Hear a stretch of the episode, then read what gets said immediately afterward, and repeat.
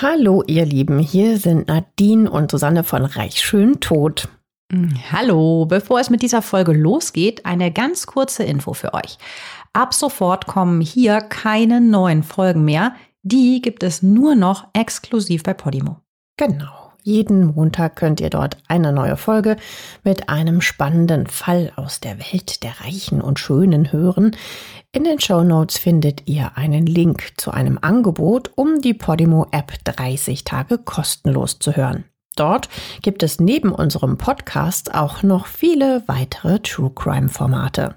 Wir freuen uns, wenn ihr weiterhin mit dabei bleibt. Natürlich freuen wir uns. Und jetzt geht's los mit der Folge. Erinnerst du dich noch an dieses musikalische Horrorjahr 2016? Gut, wir haben mit 2019 und 2020 einige Horrorjahre hinter uns, aber ja, äh, musikalisch ja. Da sind nämlich dauernd mega Musikstars gestorben. Ich weiß schon ich, noch, ich war völlig geschockt. David Bowie. Ja, Horror. David Bowie. Ja. Im Januar George Ja. Michael. George Michael Ganz im schlimm, Dezember. Mhm. Und das ist noch nicht alles.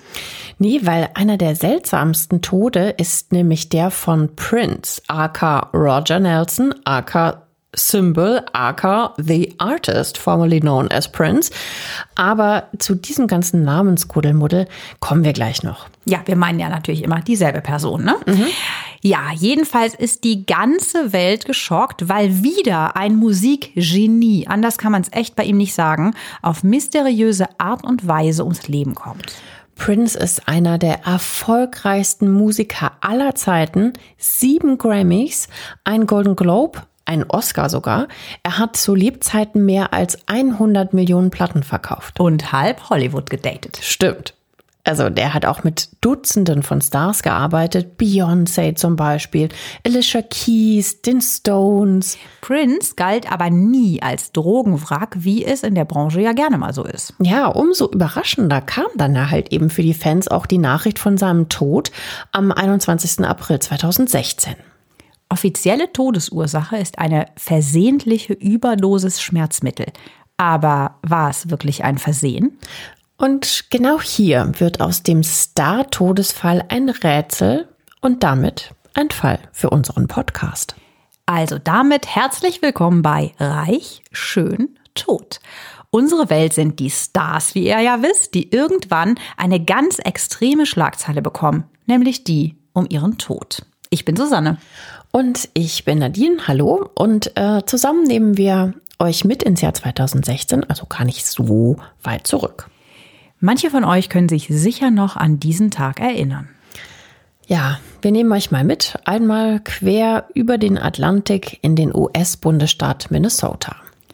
Hier in der Kleinstadt Chanhassen, eine halbe Autostunde entfernt von Minneapolis, liegt nämlich der Paisley Park, der Wohn- und Studiokomplex von Prince.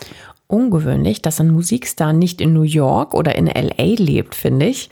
Also, dass der in Minnesota wohnt, ne? Ja, Prince ist seiner Heimat immer treu geblieben und lebt dort in einem riesigen weißen Klotz. Der sieht aus wie ein Fabrikgelände. Ja, das Ding hat kaum Fenster, weil der Workaholic Prince nämlich nicht sehen will, welche Tageszeit draußen ist. Weißt du, dass er schön rund um die Uhr arbeiten kann. Stell dir das mal vor, wie krass. Du könntest nie die Sonne sehen. Du wirst in so einem Bunker freiwillig. Ja. Obwohl du dir alles leisten könntest. Ich würde als erstes Riesenfenster machen. Also bei dem ist es aber eher so wie ein Gefängnis. Also die Sonne kommt fast nur durch Glaspyramiden im Dach. Ja, das sieht alles aus wie so eine Festung. Also das liegt auch hinter meterhohen Maschendrahtzaun. Ich meine, klar, normalerweise liegen solche Anwesen ja auch in Beverly Hills hinter so einer Mega-Hecke, alles total grün, alles ganz abgeschottet und so. Ja, aber nicht hinter meterhohem Maschendrahtzaun. Es ist schon echt total abgefahren. Von so einem Atrium in der Mitte, auf dem Boden prangt übrigens das Prince-Männer-Frauen-Symbol, gehen total viele Türen in die Räume ab. Einen Raum gibt's, da steht sein Motorrad aus Purple Rain. Moment. Purple Rain, Purple Rain. das wird lustig. Ja, es, äh, ihr ahnt es schon, wir werden. Ein bisschen singen. Susanne ist ja immer kaum zu bremsen. Also von wegen, du sowas. singst auch immer gerne mit. Ich glaube, ich singe nicht mehr als du. Jedenfalls, ähm, das Schlafzimmer von, von Prince ist wohl der absolute Hammer. Da steht nämlich, Ein Himmelbett mit fellbezogenen Pfosten. und Satin-Bettwäsche und top ausgestattete Studioräume. Also jetzt nicht das, was man von so einem Star erwartet, sondern bis auf das Bett, äh, ja, ist es halt ein, ein, ein Arbeitszimmer. Doch, das erwarte ich von einem Star. Fellbezogene Pfosten und Satinbettwäsche, das finde ich super. ja, aber sonst sieht Paisley Park eben aus wie ein Bunker, wie eine Industrieanlage. Hier wird vor allem gearbeitet. Auch hier lohnt sich ein Blick in unsere Show Notes. Es ist heute ein Museum und sieht damals aber schon so aus wie heute. Ja, also eben, wie wir das ja gerade schon angesprochen haben, nicht so dieser typische Hollywood-Home-Kitsch, so ich chille am Pool und schieße ein paar Selfies und alles ist top modern eingerichtet oder so, sondern es ist halt wirklich auf Arbeit fokussiert. Nee, also andere Popstars fahren dann ja eben morgens ins Studio, um zu arbeiten und Prince steigt in den Aufzug, der ihn ein Stockwerk höher bringt. Wenn der Meister daheim ist, dann scheint lilafarbenes Licht durch die Deckenfenster nach draußen. Purple, also lila, Susanne, Natürlich. ist seine Lieblingsfarbe. ja, nicht umsonst heißt sein größter Hit Purple, Purple Rain. Hier im Paisley Park, so heißt ja sein Anwesen, spielt er auch gerne Privatkonzerte. Also gerade im Herbst zum Beispiel hat er eins für seine Ex-Freundin Madonna gegeben. Ex-Freundin. Ex-Freundin Madonna. Und ähm, ja, genau hier spielt sich am Donnerstag, den 21. April 2016, dann tatsächlich ein wahres Drama ab. Ja, tauchen wir mal ein. Um 9.43 Uhr geht beim Rettungsdienst ein Anruf ein. Ein Mann sagt ganz aufgeregt, wir haben hier eine tote Person. Ja, der ist so aufgeregt, er hat auf Anhieb erstmal Schwierigkeiten, die richtige Adresse zu nennen, weil er nur ein Besucher ist, ein angehender Mediziner, der geschickt wurde, um nach dem Star zu sehen. Die Frau am Telefon bittet ihn, nach irgendwelchen offiziellen Briefen mit einer Anschrift drauf zu gucken. Und nach wenigen Minuten hat er es dann und sagt, es ist der Paisley Park. Okay, jetzt ist den Rettungsleuten alles klar. Das ist der Wohnstudiokomplex von Prince. Die Sanitäter rücken dann auch sofort aus, weil jeder in der Gegend weiß, dass hier der größte Superstar des Jahrhunderts lebt. Oder einer der größten Superstar des Jahrhunderts lebt. Die Frau am Telefon fragt den Anrufer, sind Sie bei der toten Person? Und er antwortet, ja. Und es ist Prince. Oh Gott finde ich ja immer wieder krass, wie professionell und nüchtern diese Notrufe ablaufen, wenn man die sich so anhört. Ne? Einerseits dieses super kurze, pragmatische Telefonat mit den wichtigen Infos. Das ist halt so ein Mini-Gespräch, das dann aber eine mega Auswirkung auf die ganze Welt hat.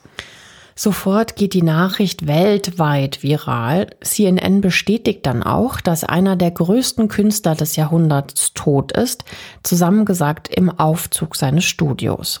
Der nur 1,58 Meter kleine, große Popstar ist also tot mit gerade mal 57 Jahren. Mm, und die Welt trauert. In der Straße und am Zaun vom Paisley Park versammeln sich sofort tausende Fans. Es ist wirklich ein Meer aus Lila. Lila Ballons, lila Teddys, lila Schilder und viele Leute weinen. Die Leute aus Minnesota lieben Prince, weil er seiner Heimat immer verbunden geblieben ist. Also der wurde auch tatsächlich mal bei McDonald's gesehen oder war auch mal im Theater. Naja, und so viele, wie auch wir beide, sind ja auch mit seiner Musik aufgewachsen, mit Purple, Purple Rain und natürlich auch mit Kiss. Ah, Kiss, genau. Das waren halt einfach die Hits damals. Das kannte jeder oder kennt jeder, ja. der so in etwa unser Alter hat. Absolut. Die Polizei schickt sofort Teams und die filmen ihren Einsatz und die Bilder gibt es heute noch im Netz. Da ist verfremdet zu sehen, wie er auf dem Boden vor dem Fahrstuhl liegt. Ja, er hat Pflaster an Händen und Füßen von der Reanimation. Die Sanitäter haben ihn wohl aus dem Fahrstuhl rausgetragen. Außerdem filmen die Beamten seinen super vollgestellten Schminktisch und einen sichergestellten Koffer mit Büchern, Haarfarbe und Schmerzmitteln. Haarfarbe. Das finde ich ja irgendwie rührend, ne? Bedeutet das, er hat sich selber die Haare gefärbt? Ich meine, da wird doch jemand dafür, also da war doch jemand bestimmt da dafür. Aber gut, jetzt müssen wir erstmal dringend die Frage klären, wie ist Prince gestorben? Gleich am nächsten Tag gibt Sheriff Jim Olson eine Pressekonferenz und sagt, wir haben, stand jetzt, keinen Grund zu glauben, dass das ein Selbstmord war. Hm, jetzt ist natürlich Spekulation Tür und Tor geöffnet. Es ist ein ungeklärter Tod ohne Zeugen. Als Mitarbeiter Prince finden, liegt er nämlich alleine im Fahrstuhl. Noch am selben Tag wird seine Leiche vier Stunden lang obduziert. Der Autopsiebericht wird aber erst sechs Wochen später, am 3. Juni, veröffentlicht. Und erst darin steht die offizielle Todesursache. Nach der Obduktion kommt der Leichnam übrigens zur Familie von Prince und die ist ziemlich außergewöhnlich. Dazu kommen wir später noch. Der Tod des Musikgenies kommt für die ganze Welt natürlich total überraschend. Dabei gibt's vorher schon Hinweise darauf, dass es Prince eigentlich nicht gut geht. Da ist nämlich zum Beispiel der krasse Zwischenfall nur eine Woche vorher. Nach einem Konzert im Fox Theater in Atlanta fliegt Prince mit seiner Crew zurück nach Hause. Da sackt er plötzlich bewusstlos im Sitz zusammen. Ich erinnere mich auch noch an die ähm, Fernsehmeldungen dazu, denn der Flieger muss in Illinois nur 40 Flugminuten vor dem Ziel notlanden. Prince wird sofort von Rettungsteams in Empfang genommen. Er kommt in die Klinik und kriegt ein Gegenmittel.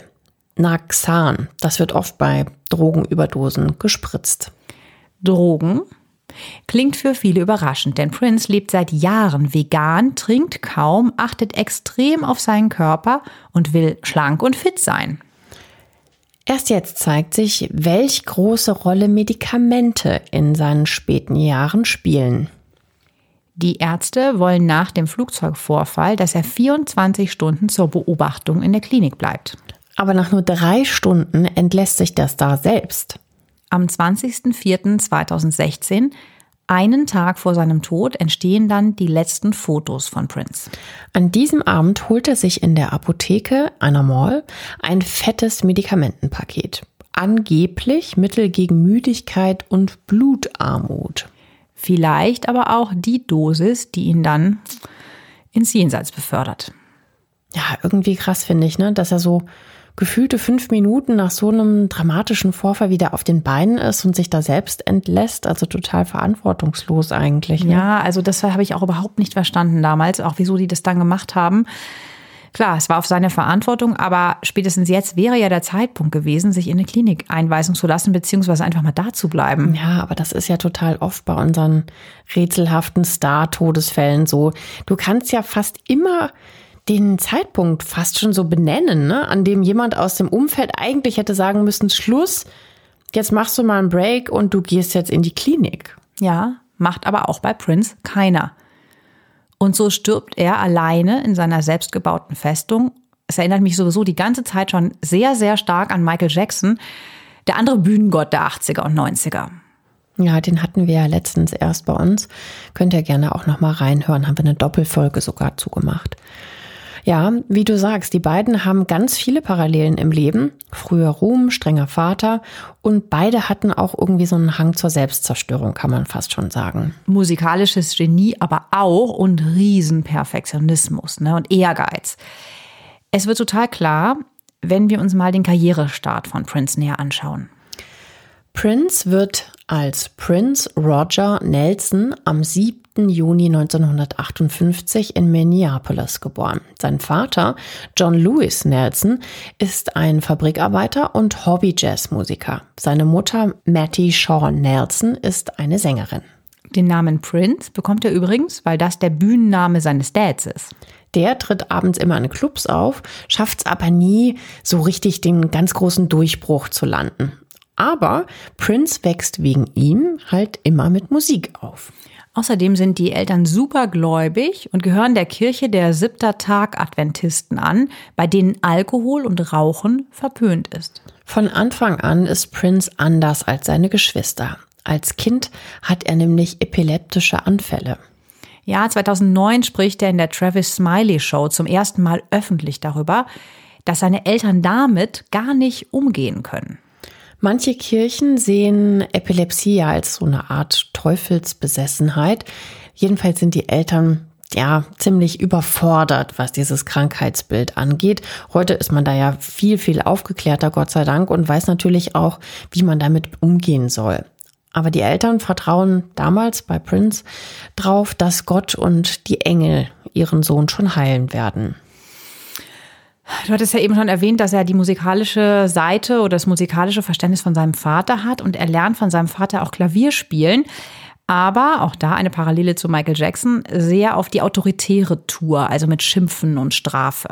Ja, sein Vater ist wohl neidisch auf das Talent seines Sohnes. Prince sagt später auch mal in einem Interview, mein Vater war so streng zu mir, ich war nie gut genug für ihn. Prince Familie ist übrigens eine Patchwork-Familie. Sein Vater hat schon vier Kinder mit in die Ehe gebracht und die Mutter einen Sohn.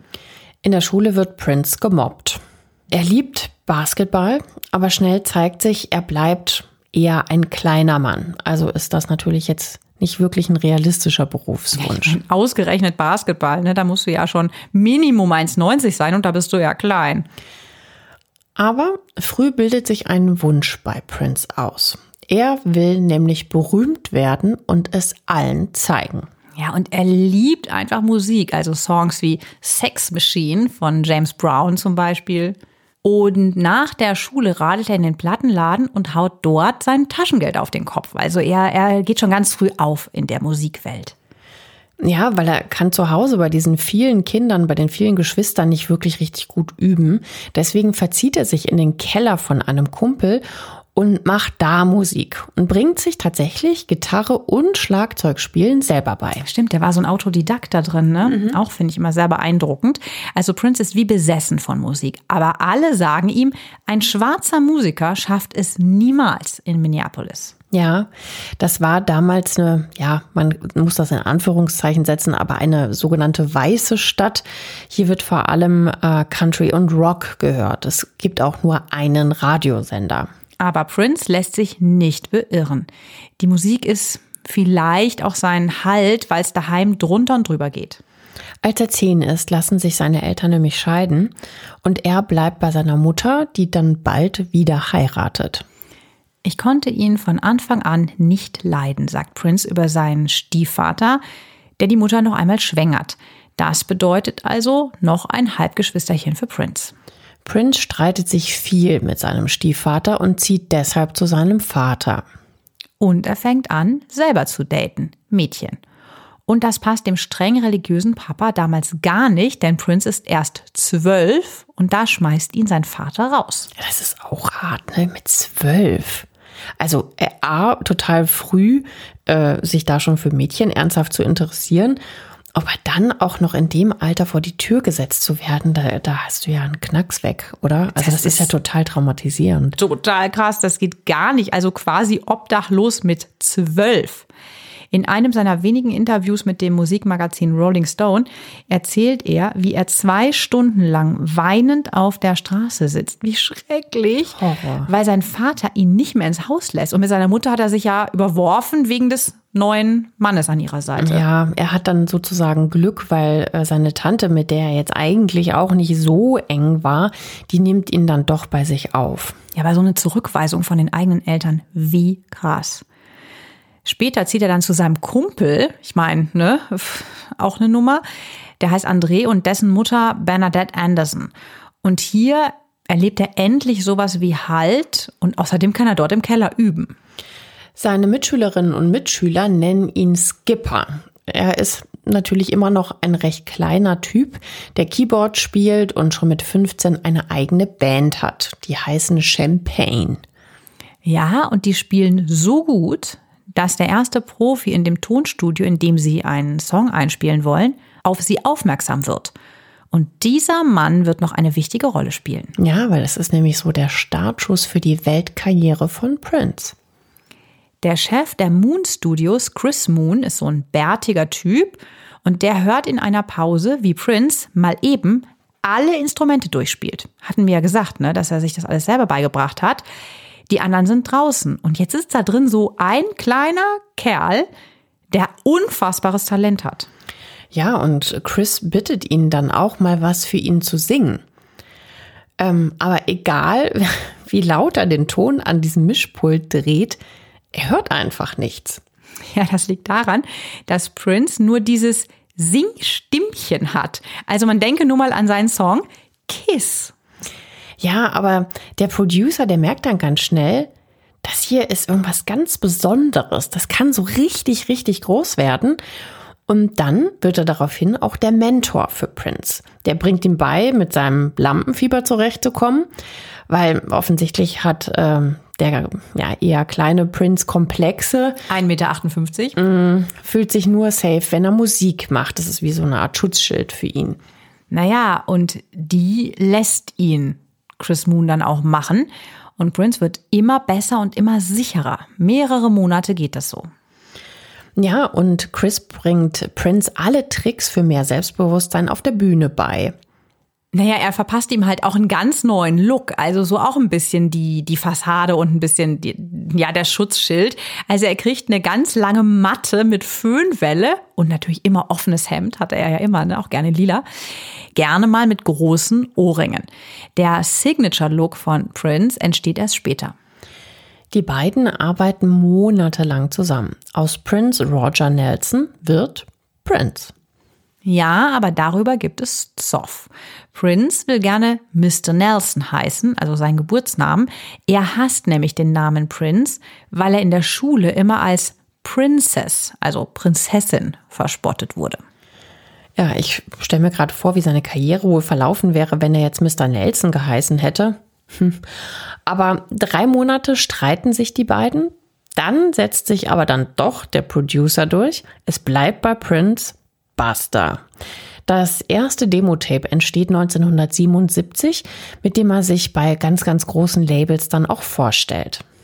Das mit dem Namen ist übrigens das erste und einzige Mal, dass sich Prince in seine Sachen reinquatschen ja, lässt. Der ist nämlich normalerweise ein totaler Control-Freak und Perfektionist. Und das checken dann auch alle ganz schnell, die später mit ihm zusammenarbeiten. Also wir halten mal fest, ab jetzt ist er Berufsmusiker und kann sogar von den ersten Plattenverkäufen leben. Aber es kommt noch viel, viel besser. Mit 18 bezieht er seine erste eigene Wohnung in Minneapolis. Mit 19 kriegt er den Vertrag beim Musikriesen Warner für eine Million Dollar. So krass. Das ist auch heute natürlich noch eine riesige Menge Geld, aber 77 ist das die absolute Sensation. Da machen manche gerade Abi. 1978 bringt er sein Debütalbum raus, For You heißt das, und hier zeichnet sich schon ab, dass Prince nicht nur ein hübscher Kerl ist, sondern ein echtes Musikgenie, hattest du eben ja auch schon mal erwähnt. Er schreibt alle Texte und spielt alle Instrumente selber, also wirklich alle, Gitarre, Bass, Keyboard, Schlagzeug, alles. Man muss sich das mal vorstellen. Auf einer Platte spielt er alle der 27 Instrumentalarrangements alleine ein. Das fand ich immer so beeindruckend. Der ist wirklich genial, aber auch sehr schüchtern. Und vor allem will er nicht die Kontrolle verlieren. Deshalb gibt er auch so gut wie nie Interviews. 1985 im Rolling Stone Magazin zum Beispiel. Da macht er eine Ausnahme. Ja. Im Auto darf der Reporter ihn interviewen aber nur, weil er auch aus Minneapolis kommt und im selben Krankenhaus geboren wurde wie Prince. Wie hat er das denn rausgefunden? Okay, bitte schicken Sie, wer mich interviewen wird. Alles klar, wo wurde er geboren? Hm. So schüchtern, wie er privat ist, so sexy ist Prince Image als Musiker. Sein Album Dirty Mind spielen manche Radiosender gar nicht, weil zu ui, ui, ui, weil es geht nämlich um Oralsex, Dreier und Ejakulation. Okay. Naja, vor allem zu der Zeit war das natürlich dann schon wirklich so hu. Anrüchig. Mhm. Naja, und auch sein Style passt natürlich zu diesem, sagen wir mal, hotten Image. Ja, gut, ne? Es ist so erotisch aufgeladener 80s-Stil. So Rüschenhemden, Föhnfrisuren. Wir finden es heute eigentlich, glaube ich, eher lustig. Glittertops, also wir reden von einem Mann, ne? Mhm. Knallenge Hosen, große Hüte, die schief auf dem Kopf sitzen. Ja, und also viele Fans fanden das einfach auch sehr attraktiv und fanden Prince halt einfach auch super hübsch. Was auch total neu ist, er spielt immer so mit männlich und weiblich. Also er schminkt sich zum Beispiel, trägt auch so kleine Bolero-Jäckchen und bauchfreie Tops. Und immer, immer, immer High Heels. Also er trägt halt zum Teil 10 Zentimeter hohe Schuhe, auch mit Plateau gerne und so. Ja, das ist quasi so wie Jorge González das heute macht, nur halt eben mit Tanzen. Also das ist ja auch eine Leistung, ne? Also die Singen und Tanzen auf High Heels ja. als Mann, das ist schon Wow. Ist auch für Frauen schwierig. Manche Ja. können auf den auch noch nicht mal gehen. Und auch bei Prince wird es üble Folgen haben. Merkt euch die High Heels mal. Ja, schaut euch auch mal die Bilder von ihm in den Show Notes an. Also das lohnt sich auf jeden Fall auch. Nach seinem Tod würdigt vor allem die Fashion-Branche Prince als Stilikone. Madonna, Rita Ora, Lady Gaga, die alle haben irgendwann mal Outfits von ihm kopiert. Ja, auch darin war er wirklich super kreativ und genial. Er prägt Mode und Musik und spielt eben damals schon mit Geschlechteridentitäten. Und das hat vor ihm eigentlich nur David Bowie geschafft. Sein Album 1999 geht auch durch die Decke. Little Red Corvette zum Beispiel ist so ein ganz geiler Song. 1984 kommt dann der ganz große Durchbruch mit dem Song und dem Album und dem Film Purple Rain, Purple Rain. Der Film erzählt die Geschichte vom Durchbruch eines Musikers. Überraschend. Prince spielt die Hauptrolle und kriegt einen Oscar für den besten Soundtrack. Ja, ich meine, oder? Also wer bitte hat auch Purple Rain nie betrunken auf so einer Party mitgegrölt oder rezitiert es nochmal in einem Podcast? Völlig unbetrunken. Aber ich habe ihn ja einmal live gesehen. Ich hatte es dir eben noch davor erzählt und es ist auch einfach der Wahnsinn, wenn das dann alle, das könnt auch alle immer sofort mitsingen. Hammer. Allein in den USA spielt die Platte 80 Millionen US-Dollar ein. Die Single When Doves Cry wird zum meistverkauften Poptitel des Jahres. Ja, und Prince ist einer der größten Stars der Welt. Allerdings versucht er, seine kaputte Kindheit irgendwie mit Geld zu kitten. So den Eindruck bekommt man. Ja, also das habe ich auch nicht so ganz verstanden. Er kauft zum Beispiel seinem Dad ein Haus und ein Auto. Wir erinnern uns, das letzte Mal haben wir ihn erwähnt, als er ihn mit zwölf vor die Tür gesetzt hat. Das Verhältnis bleibt auch trotzdem weiterhin angespannt. Seine eigentliche Vaterfigur hat Prince eh längst schon gefunden, nämlich in seinem Producer Chris. Und der sagt in einer TV-Doku später auch mal, niemand brauchte eine Umarmung mehr als er. Oh. Aber Prince hat nach seiner vermurksten Kindheit gleichzeitig auch ein Problem mit Nähe. So ein kleiner Widerspruch. Ja, mit ein paar seiner Showbiz-Kollegen zickt er sich echt an. Ed Sheeran zum Beispiel, den findet er banal. Ja, oder auch mit Katy Perry führt er so einen richtigen Twitter-Krieg. Ähm, sie schreibt zum Beispiel über seine herablassende Art, das war 2009, What a way to destroy teenage dreams. Wie kann man nur Teenager-Träume auf die Art und Weise kaputt machen? Ja, oder auch zum Beispiel äh, über Justin Timberlake lästert er auch mal bei so einer Emmy-Party ganz übel.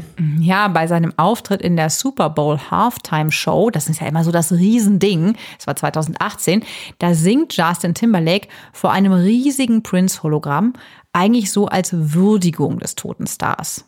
1985 datet Prince Madonna sogar für ein paar Monate. Das ist so eine ganz kurze, heftige Beziehung mit den beiden. Und da designt er sogar ihr gelbes Outfit für das Live Aid Konzert in dem Jahr. Und zusammen nehmen sie die Single Love Song auf. Aber die Liebe zwischen den beiden hält nicht wirklich. Nach der Trennung bleiben die beiden Konkurrenten tatsächlich, nicht so wirklich hundertprozentig Freunde. Und ähm, ja, man kann sagen, zwei Leute mit ganz großen Egos. Und Pink trifft er mal backstage, als sie 19 ist und gerade ihre erste Platte veröffentlicht hat. Ja, die möchte gerne mit ihm arbeiten, holt sich aber allen Ernstes eine Abfuhr. Adam Levine von Maroon 5 regt ihn tierisch auf. Die machen eine Coverversion von Kiss und die findet er grottig. Wenigstens gibt es eine große Versöhnung. Prince lädt die Band nach einer Party zur Jam-Session in sein Studiohaus ein. Oder auch ähm, Kim Kardashian zum Beispiel, die kriegt's ganz dick ab. Der spielt da ganz übel mit. Ja, er bittet sie auf die Bühne bei einem seiner Konzerte und schubst sie wieder runter, als sie nicht mitsingen will. Den Clip gibt's übrigens auch bei YouTube und natürlich in den Show Notes. Das ist wirklich lustig. 1985 bezieht Prince dann sein 5000 Quadratmeter Domizil äh, in einem Vorort von Minneapolis. Das Haus haben wir euch ja schon eben ausführlich beschrieben. Das sieht ganz ohne Witz aus wie ein Discounter im Industriegebiet. Wir haben euch auch mal ein Bild in den Shownotes verlinkt. Aber er fühlt sich hier rundum sicher. Überall ist ein Zaun drumherum, Überwachungskamera. Ja. Er will halt einfach Tag und Nacht Musik machen. Das ist für ihn das Entscheidende, nicht das Aussehen. Ja, und das Haus soll wohl so eine Art Community werden. Mit vielen Musikern, die ein- und ausgehen. Hier drin sind äh, sein Studio, sein privates Apartment, mehrere Konzerträume, ein Kostümfundus für seine 6000 Kostüme und so seine 1000 Paar Schuhe. Alles High Heels. und äh, die Räume hat er tatsächlich nach seinen Songs benannt. Moment, ich gehe kurz in Purple Rain und hole meine 10 cm lilanen High Heels. Genau, und in Kiss hole ich dann äh, mir ein Jackett, ein bauchfreies. Also Wahnsinn. Paisley Park kostet übrigens sage und schreibe 10 Millionen Dollar und der Mann ist zu diesem Zeitpunkt gerade 28. Er schaut sich hier auf der XXL-Leinwand Basketballspiele an oder mampft vegetarische Currys und Schokokuchen. Eigentlich müsste der ja nie wieder arbeiten, aber er arbeitet tatsächlich nonstop. Also manche Sessions dauern tatsächlich 20 Stunden am Stück. Also die Toningenieure, die machen einen Schichtwechsel, aber er selber arbeitet halt echt diese 20 Stunden durch. Ja, ich glaube, das ist auch für ihn kein Arbeiten. Das ist so eine Besessenheit, so ein, so ein kreatives Schaffensgenie einfach. Kein Wochenende, kein Feiertag. Also er will es fertig machen und, ja. und perfekt machen. Er schreibt hunderte Songs in diesem ganz speziellen Prince-Sound, also so Rock, Soul, Jazz und Funk mäßig. Und sexy muss es immer sein. Einige seiner Texte werden in den USA als jugendgefährdend gekennzeichnet. Ja, und ähm, ihm haben wir übrigens auch so diese Warnschildchen damals noch auf CD-Covern. Das sieht man heute auch immer noch mal äh, so eingeblendet, wenn man wenn man Musik downloadet. Und äh, die Tipper Gore, das ist die Frau des damaligen Vizepräsidenten Al Gore, die richtet 1985 eine Stelle für jugendgefährdende Texte ein, weil sie Angst hat, dass ihre Teenie-Tochter durch Texte wie Darling Nikki verdorben werden könnte. Ja, da singt Prince. I knew a girl named Nikki. I guess you could say she was a sex friend. I met her in a hotel lobby masturbating with a magazine. Ja. Können wir das unübersetzt stehen lassen? Ja, ich, ich denke schon. schon. Also, ihr könnt euch vorstellen, äh, es sind halt explizite Textstrecken, sagen wir es mal so, alles so ein bisschen sexlastig. Und ja. im prüden Amerika zu der damaligen Zeit kam das halt bei einigen Mamis nicht ganz so gut an. Ja, und deshalb müssen dann Plattenfirmen in den USA solche Texte als jugendgefährdend außen auf dem Cover kennzeichnen. 1985 haut Prince dann den Nummer 1 Hit Kiss raus. Im Video hat er da so einen ganz androgynen Look, also das beliebte bauchfreie Top, enge Hosen, geschminkte Augen, gegelte Haare. I just want your extra time, so ist das. Ne? In your Kiss. Also die Plattenfirma glaubt nicht, dass das ein Erfolg wird. Das glaube ich aber schon. Für sie klingt das alles zu kieksig, dieses You don't have to be rich to be my girl. You don't have to be cool to rule my world. so ungefähr.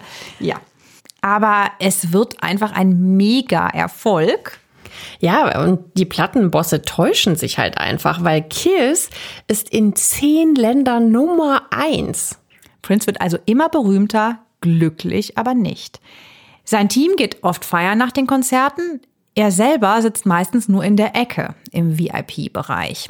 Seine engsten Vertrauten sind gleichzeitig seine Mitarbeiter. Also er hat ja auch eigentlich kaum Zeit für Freunde außerhalb. Ja, er arbeitet ja eigentlich nur die ganze Zeit. Und man muss auch sagen, auf der Bühne scheint es auch so zu sein, dass er da auch am glücklichsten ist.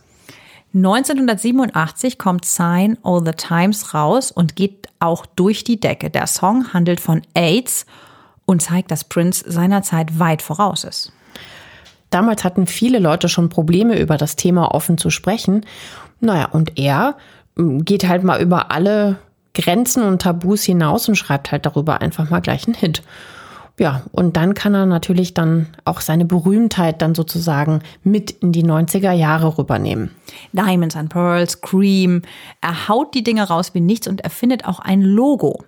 das hatten wir eben schon mal kurz erwähnt, das ist dieses androgyne Mann-Frau-Zeichen, also was so beides in einem Symbol vereint. Der Mann ist ja der Kreis mit oben der Art Pfeil und bei der Frau geht's dann runter mit dem Kreuz und er kombiniert das zusammen. Und das wird dann auch sein Name, nämlich Symbol. Das männliche und das weibliche in einem. Ja, weil es brodelt nämlich zwischen ihm und der Plattenfirma Warner Brothers. 1992 unterschreibt er zwar einen Vertrag über sechs neue Alben, aber ihm dämmert, er ist der Goldesel, der hier abgemolken wird. Dabei ist alles, was Prince will, sein eigenes Ding machen. Das ist ja auch schon Robbie Williams und Taylor Swift mit ihren Plattenfirmen passiert. Ja, das ist so quasi die Nummer, ich bin ein Star, holt mich hier raus. Also das heißt, die haben Streit mit ihrer Plattenfirma bekommen. Ja, und kommen da halt nur wieder raus, als sie eine Armee von Anwälten denen auf den Hals hetzen. Ja, und Prince macht da auch auf seine eigene dramatische Art und Weise darauf aufmerksam, indem er sich mit einem schwarzen Kajal das Wort Slave, also Sklave, bei einem Auftritt auf die Wange schreibt. Ja, so nach dem Motto, ich muss hier auftreten, will aber eigentlich gar nicht. 1996 ist er endlich frei, weil die Rechte für die Marke Prince bei der Plattenfirma liegen. Deshalb ändert er eben jetzt seinen Namen, um von Warner Brothers freizukommen. Erst heißt er nur Symbol, 1999 dann das fand ich damals so, ich habe das damals gar nicht verstanden, aber dann hieß er plötzlich The Artist formerly known as Prince. Also der Künstler, der mal als Prinz bekannt war. Ja, ein bisschen kompliziert, aber ne, wenn man so halt seine Freiheit wiedererlangt, ja. vielleicht ein guter, smarter Move. Einfach so ein, genau, so ein, so ein juristischer Move. In den wenigen TV-Interviews, die er gibt, beklagt er sich auch ganz offen darüber, dass ähm, die Plattenfirmen so sein Talent so vereinnahmen. Ne? Also viele trauen sich das ja gar nicht, so gegen große Plattenbosse aufzubegehren, aber das hat er halt mit Erfolg gemacht. Mit Mitte 40 ist Prince immer noch dick im Geschäft. 2004 tritt er mit Beyoncé bei den Grammys auf. Kurz darauf kriegt er einen Platz in der Rock'n'Roll Hall of Fame. Er singt 2007 bei der legendären Super Bowl Halftime Show in Miami und tourt durch fast alle Kontinente. Ja, und ich meine, das ist einfach Wahnsinn, ja. Er schreibt die ganze Zeit an seinen eigenen Sachen. Aber als ob das nicht schon genug wäre, schreibt er unter Pseudonym auch noch Hits für andere. Ja, er nennt sich zum Beispiel Jamie Starr, Alexander Nevermind, äh, Joey, Coco, Ostra Channel und Christopher. Also er haut einfach Lieder raus und dabei kommen zum Beispiel auch so Mega-Sachen raus, wie von den Bengals Manic Monday. Die Bengals! What's just another Manic Monday. Oh. na, na, na. Sorry. Wish I was, wish it was Sunday. Oh Gott, die Bengals. ja. Wahnsinn. Also er ist echt ein Workaholic. Es wirkt fast so, als wüsste Prince, ich habe nicht mehr viel Zeit. Ja, im Tresorraum im Paisley Park liegen angeblich immer noch bis zu 1000 unveröffentlichte Aufnahmen von ihm. Und er gibt auch oft geheime Gigs in kleinen Clubs. Ja, und diese Konzerte, klar kann man auch nachvollziehen, ne? die gelten unter den Hardcore-Prince-Fans natürlich so als das Ding. Warum bin ich, warum habe ich nicht in Minnesota gewohnt? Ich wäre auch du mal gerne. Du hast ihn gesehen. Ja, ich habe ihn gesehen. Ich war einmal auf einem Konzert, aber das war bei Rock am Ring. Wie gerne wäre ich bei so einem kleinen Gig in einem kleinen Club gewesen. Das ja. war aber auch sehr cool. Da ist er so von der Decke geschwebt. Ja, voll gut. Das war ich, ich, war da viel zu schüchtern, um auf so ein Konzert zu gehen. Ich hatte einen Pony und bin geritten. Von daher ist es voll cool, dass du das, das gesehen hast. Ja, Rock am Ring war lustig. Ähm, aber bei jemandem, der so viel über Sex singt, steht natürlich jetzt auch längst die Frage im Raum, was ist eigentlich mit Prince eigenem Liebesleben? Tja, und da kann ich dir sagen, da ist einiges los. 1993 schreibt er für ein kleines Label dein Lieblingslied ja. von ihm, The Most Beautiful Girl in the World. Und bitte hört euch den Song an. Achtet auf die Liedtexte. Also ich meine, das ist so schön. You are the reason that God made a girl. Also ich meine, du bist der Grund dafür, dass Gott Mädchen erschaffen haben. Ich meine, was ist das für ein mega Kompliment an alle Frauen eigentlich? Also das fand ich ganz beeindruckend damals. Ja, Mr. Sexgranate ist da plötzlich mega romantisch. Ja, und das hat nämlich auch einen Grund. Prince ist da nämlich verliebt.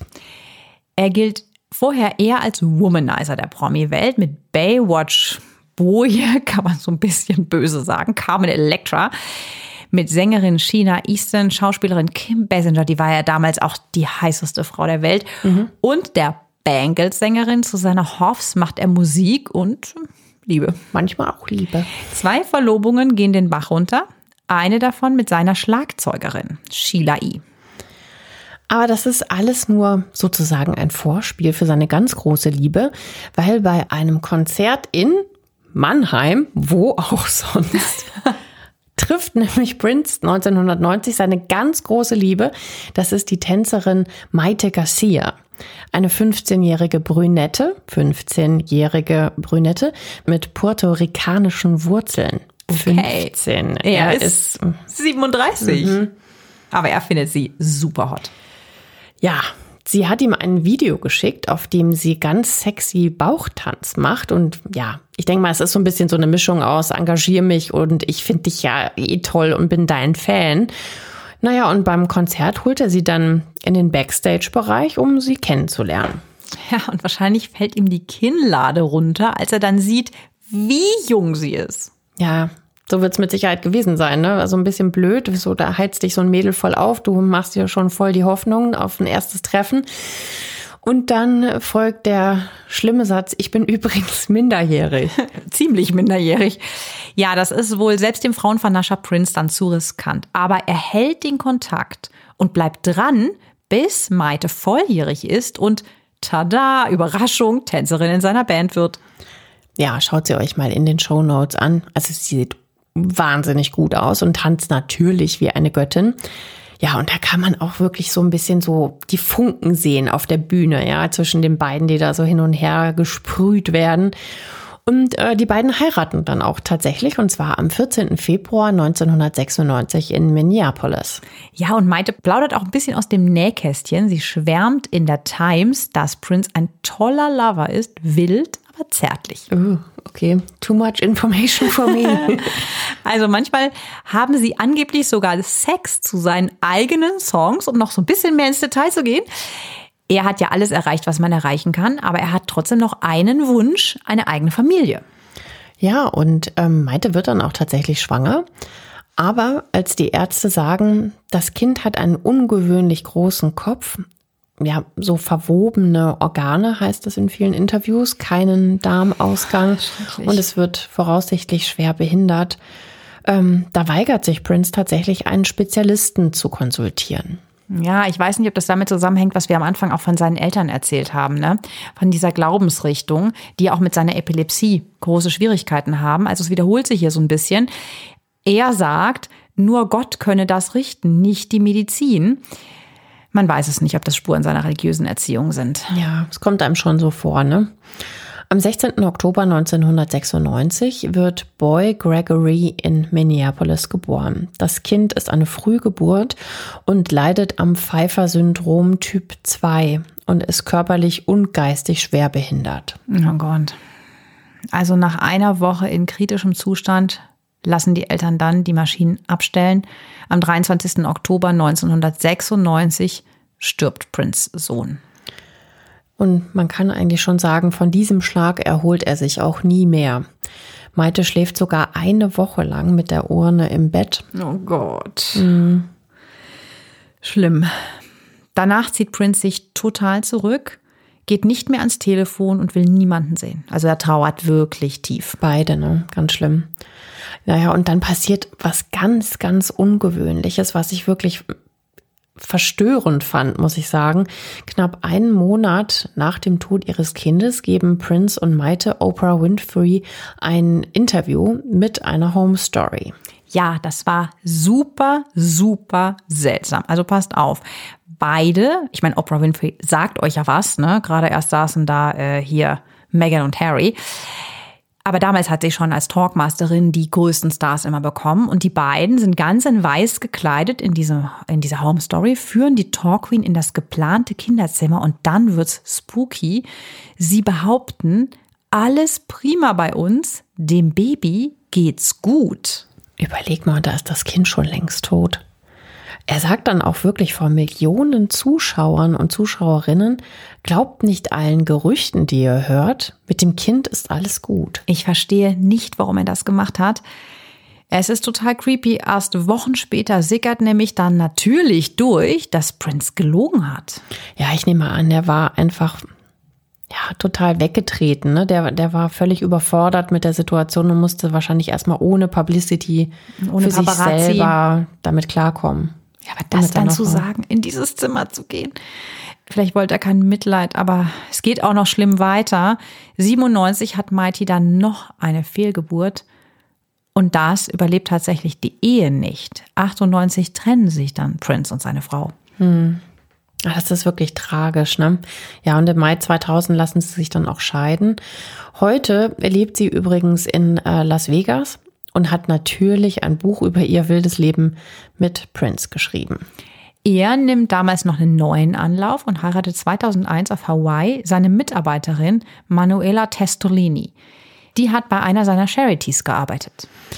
Äh, sie ist Kanadierin und passt wieder perfekt in sein Beuteschema. Sie ist schlank, dunkel und wunderhübsch. Ja, er hat seinen Wunsch von der Familie wohl nicht aufgegeben, aber die Ehe bleibt kinderlos und auch diese Ehe wird 2006 geschieden. 2001 und 2002 sterben Prince Eltern. Es ist ein richtiger Schlag für ihn, weil er wahrscheinlich seine ja, sehr seltsame und auch teilweise ganz schreckliche Kindheit nie so richtig aufgearbeitet hat. Er wird dann Zeuge Jehovas, kehrt auch irgendwie wieder zurück zu seinen Wurzeln. Er hofft, dass der Glaube ihn läutert und seinem Leben einen Sinn gibt. Er flucht zum Beispiel nicht mehr, trinkt gar keinen Alkohol mehr und isst auch kein Fleisch. Von Herbst 2014 bis zu seinem Tod ist er mit der Sängerin Judith Hill liiert. Aber diese Beziehung hält er aus der Öffentlichkeit heraus. In den nächsten Jahren zieht er sich immer mehr zurück. Und ja, man kann schon sagen, auch da beginnt dann so ein bisschen sein Abstieg. Ja, in Paisley Park, seiner Festung, verschanzt sich Prince und komponiert und spielt nur noch für Freunde. Im Januar 2013 steht er zum ersten Mal seit sechs Jahren bei den Grammys auf der Bühne. Er ist 54, stützt sich auf einen Stock weil er, ihr solltet euch ja die High Heels merken, von dem jahrelangen Tanzen in den hochhackigen Schuhen Hüftschmerzen bekommen hat. Ja, er hat halt auch Sprünge mit den Dingern gemacht und jeden Tag stundenlang trainiert. Eine Hüft-OP hatte er schon. Jetzt kommt er nur noch mit Schmerzmittel über den Tag. Ja, das stelle ich mir auch unglaublich deprimierend vor für so einen Star. Also normalerweise ähm, hat Tanzen, Performen, all das hat irgendwie dein Leben ausgemacht und jetzt kannst du dich unter Schmerzen halt kaum rühren. Ne? Im Januar 2016 kündigt Prince dann eine Pianotour an. Also, ne, ganz anders, ruhig am Klavier sitzend und so weiter. Er plant ein kleines, aber feines Comeback mit Jazz und ausgewählten Konzerten. Viele Konzerte kann er sich nicht zumuten, denn er hat ja, wie gesagt, Schmerzen und starke Medikamente. Ja, und damit wären wir wieder bei dem Tag, den wir ganz zu Anfang schon mal angesprochen haben, nämlich den Freitag, den 14. April 2016. Da beendet Prince um 23.30 Uhr sein zweites Konzert an diesem Tag im Fox Theater in Atlanta. Zu dem Zeitpunkt hat er nur noch sieben Tage zu leben. Auf dem Heimflug wird er plötzlich ohnmächtig. Hatten wir ja kurz erwähnt, sein gemieteter Privatjet muss um 1.18 Uhr in Mullion in Illinois notlanden. Also das muss natürlich dann richtig lebensbedrohlich sein, ne, wenn du so eine Notlandung einleitest. Sein Bodyguard Kirk Johnson und seine Freundin Judith Hill sind bei ihm. Noch am Flughafen warten die Rettungsteams. Bei sich trägt Prince eine Tasche voll mit Schmerzmitteln. Die Frage ist jetzt natürlich, wie kam er denn an diese ganzen Tabletten? Ja, das muss geklärt werden. Aber erstmal müssen die Ärzte sein Leben retten. Er hat zu diesem Zeitpunkt eine Überdosis des Schmerzmittels Percocet eingenommen, ein Kombipräparat aus einem starken Opioid und Paracetamol. Das Rettungspersonal verabreicht ihm noch auf dem Flugplatz ein Gegenmittel, dann geht's sofort ab in die Klinik. Prince verlässt das Krankenhaus in Moulin am 15. April gegen 8.30 Uhr morgens und fliegt dann zurück nach Minneapolis. Am 16. April besteht Prince sogar darauf, in Paisley Park aufzutreten, vor ein paar Dutzend handverlesener Gäste, die viel Geld für dieses Ticket bezahlt haben.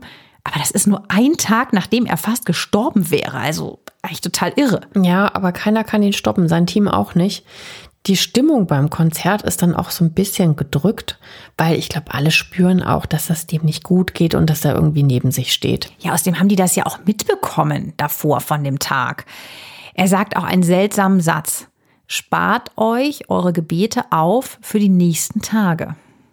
Da fragt man sich natürlich im Nachhinein immer bei so folgenschweren Sätzen, ahnt er was oder plant er was? Am 19. April sieht man ihn noch ganz in Schwarz neben seinem schwarzen Van in einer Mall, in so einer Shopping Mall. Diese Bilder gibt es übrigens auch in den Show Notes. Schaut es euch einfach mal an. Da trägt er so eine Beanie Cap und Schlaghosen und wirkt irgendwie nervös. Da ist dann halt so die Frage, nimmt er da schon so die erste von der später tödlichen Dosis an, an Medikamenten? Einen Tag später, am 20. April, kontaktiert sein Management aufgrund eines schweren medizinischen Notfalls, wie es heißt, den in Kalifornien ansässigen Arzt Howard Kornfeld. Der ist auf medikamentensüchtige Patienten spezialisiert. Das wird die nächste Überdosis gewesen sein ja, klang fast wie so ein Probelauf, ne? So eine Woche vorher. Ja, und ähm, da der Arzt verhindert ist, schickt er seinen Sohn Andrew, der ist erst Medizinstudent, also noch nicht fertig ausgebildeter Arzt, und der fliegt für seinen Vater nach Minneapolis. Wie krass auch eigentlich, ne? Da so seinen Sohn zu schicken, der natürlich nicht diese Erfahrung hat. Ja, da musst du doch einen Kollegen in Minneapolis bitten, sofort aktiv zu werden. Auch oder nicht. jemand, der approbiert ist. Ja, aber ich glaube, das sollte halt auch einfach sehr undercover sein. Am nächsten Tag, also am 21. April, soll also der Andrew nach dem Superstar schauen. Aber er kommt ein paar Stunden zu spät. Angestellte öffnen ihm die Tür und als sie den Hausherrn suchen, finden sie ihn im Fahrstuhl. Um 9.43 Uhr ruft Andrew Cornfield dann die 911, also den Rettungsdienst, aber die Wiederbelebungsversuche nützen nichts. Um 10.07 Uhr wird Prince, einer der größten Popstars aller Zeiten, dann also für tot erklärt. Prince Leichnam wird eingeäschert. Die Urne ist ein Miniaturmodell seines Paisley Park Studios. Darauf ist das lilafarbene Prince-Symbol. Zum fünften Todestag durften 1400 Fans die Urne dieses Jahr für 30 Minuten besichtigen. Sie steht heute noch im Paisley Park. Krass, oder? Mhm. Seine beiden Ex-Frauen, Maite und Manuela, organisieren eine Trauerfeier und zu der kommen Stars wie Jazzmusiker Herbie Hancock. Sogar US-Präsident Barack Obama würdigt Prince per Twitter als kreative Ikone. Ja, krass eigentlich auch, ne, dass sich die Ex-Frauen da auch für zusammengerauft haben. Mhm. Die haben allerdings auch ein unterkühltes Verhältnis zur Familie von Prince. Am 2. Juni 2016 wird der Obduktionsbericht veröffentlicht den ihr euch ja eben auch mal ganz kurz merken solltet. Die Todesursache ist eine Überdosis des Schmerzmittels Fentanyl, die sich Prince selbst verabreicht hat. Fentanyl ist ja ziemlich krass, weil es ist ein synthetisches Morphium und es ist 50 Mal, 50 Mal so stark wie Heroin. So krass, 50 Mal. Ich meine, eigentlich muss er das doch gewusst haben. Ist halt jetzt die Frage, war es dann echt ein Versehen oder Selbstmord? Bei einer Durchsuchung im Paisley Park am Todestag finden die Ermittler noch mehr falsch belabelte Flaschen. Man kann das jetzt mal so ein bisschen übersetzen. Harmlos steht auf den Etiketten drauf und tödlich ist letzten Endes drin gewesen. Ja, das Problem ist nämlich, die Ermittler finden heraus, die Ärzte haben Prince die Rezepte nicht unter seinem echten Namen ausgestellt, sondern unter Decknamen. Ja, wahrscheinlich hat er da auch einen seiner vielen Pseudonyme benutzt, ne? Woher er das Zeug hatte, weiß bis heute übrigens niemand, aber da werden ja so ein paar Mediziner undercover ganz schöne Geschäfte mit äh, diesen Tabletten und mit Prince gemacht haben. So, ja, wie so eine Art Schmerzmitteldealer, kann man da schon fast so sagen. Ja, so munkelt man dann, ne? Also es gab damals dann auch in einer bekannten Zeitung mit vier Buchstaben so den Weg, den er gegangen ist, in welchen Apotheken er hintereinander war und wo er immer wieder auf Rezept da noch nachgekauft und da noch nachgekauft, wie in Zickzackkurs durch die ganze Stadt. Zwei Jahre nach Prince Tod beendet die Staatsanwaltschaft im April 2018 dann ihre Ermittlung ohne Anklage. Es gibt keine Beweise für ein bösartiges Motiv, also eine Straftat, Vorsatz oder ein Komplott. Ein Selbstmord wird allerdings nicht ausgeschlossen. Prince Familie klagt gegen die behandelnden Ärzte. Die Klagen werden Ende 2019 alle von US-Gerichten abgewiesen. 2019 erst, ne? Mhm. Also es ist halt irre, wie, wie kurz das eigentlich erst her ist, dass das sich oder dass das beendet wurde. Mhm. Aber kommen wir noch mal zu dem Erbe sozusagen von Prince. Äh, Prince hinterlässt natürlich den Paisley Park, sein, sein, seine Home Residence und ähm, macht daraus posthum eine Stiftung. Und das ist funktioniert wie so eine Art Museum, also zu seinem Andenken.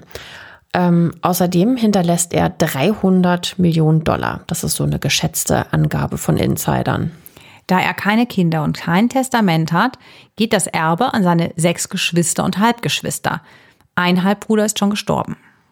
Aber das Kostbarste sind natürlich all die unveröffentlichten Songs. Die sind natürlich nochmal viele, viele, viele Millionen wert. Und natürlich auch die Rechte an den ganzen Liedern. Tja, jetzt wollen wir natürlich von euch wissen, wie denkt ihr darüber? Wie, wie denkt ihr über seinen Tod am Ende? War das so? Hat er sich am Ende umgebracht? Ist es doch ein unaufgeklärter, mysteriöser Mordfall, trotz allem, was jetzt dagegen spricht, was man nicht klären konnte? Wir sind einfach gespannt, wie ihr den Fall fandet, ob ihr das alles schon wusstet über ihn und wie es euch gefallen hat. Schreibt uns gerne eure Meinung dazu bei Instagram. Da sind wir ja im ganz, ganz regen Austausch mit euch. Schreibt uns auch gerne per Mail. reichschöntod.julep.de ist da unsere Adresse. Wir freuen uns natürlich auch über nette Kommentare bei Apple und gute Bewertungen. Und Themenvorschläge von euch. Bis dahin, habt eine schöne Woche. Bis dahin, macht's gut. Tschüss. Tschüss.